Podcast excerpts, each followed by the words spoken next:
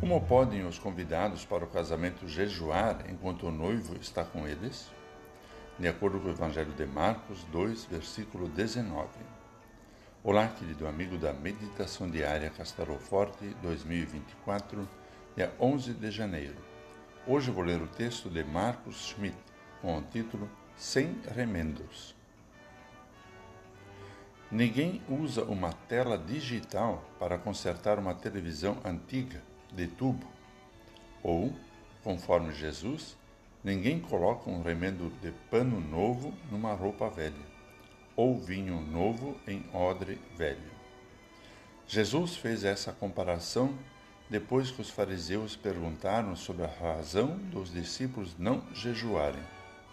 O jejum e outras regras do Antigo Testamento se tornaram ultrapassados. Tiveram seu objetivo, mas agora não tinham mais utilidade. Pois, como podem os convidados para o casamento jejuar enquanto o noivo está com eles? Esse jejum que os fariseus exigiam pode hoje ser os costumes, regras e tradições religiosas em nossa igreja e vida cristã. Mesmo sendo algo bom, nunca deve ultrapassar seus objetivos. Quando coloca o noivo Jesus para fora da festa, transforma-se numa velha televisão de tubo com tela digital. O noivo Jesus quer estar presente na festa, em nossa vida, e daí é alegria, perdão, salvação.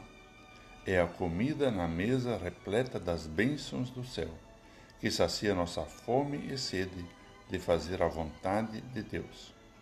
Não precisamos mais olhar à sombra de Jesus.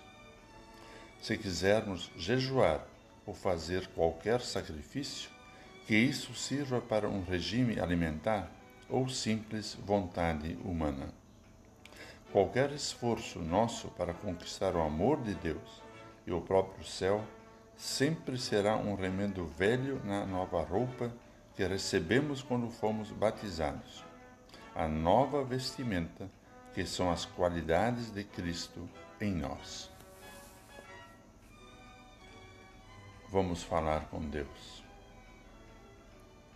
Senhor Jesus, agradecemos-te de todo o coração pela nova vida que tu nos deste.